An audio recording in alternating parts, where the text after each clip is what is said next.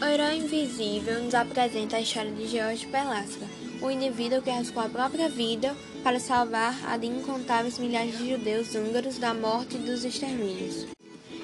Ele assumiu o posto de embaixador espanhol. Ele trata-se de uma narrativa que se desenvolveu diante do rigoroso inverno de 1944 entre 1945 em Budapeste, na Hungria.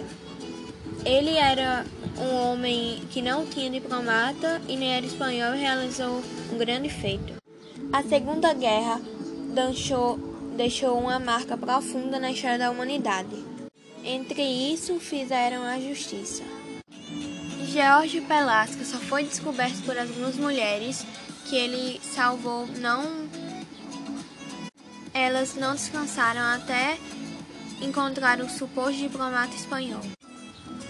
O coração de Velasco estava totalmente disposto, disposto a fazer a total diferença. Ele nunca, ele nunca considerou seus grandes feitos porque ele achava que era a obrigação de todo ser humano para fazer isso com o seu próximo.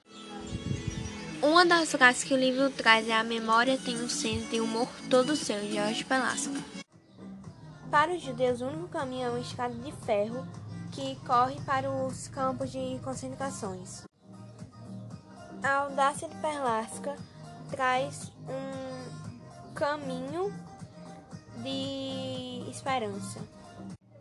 É uma mentira tão grande que ninguém ao longo do tempo vai descobrir o que é. Os principais personagens desse livro é Perlasca, Moche e Jorge.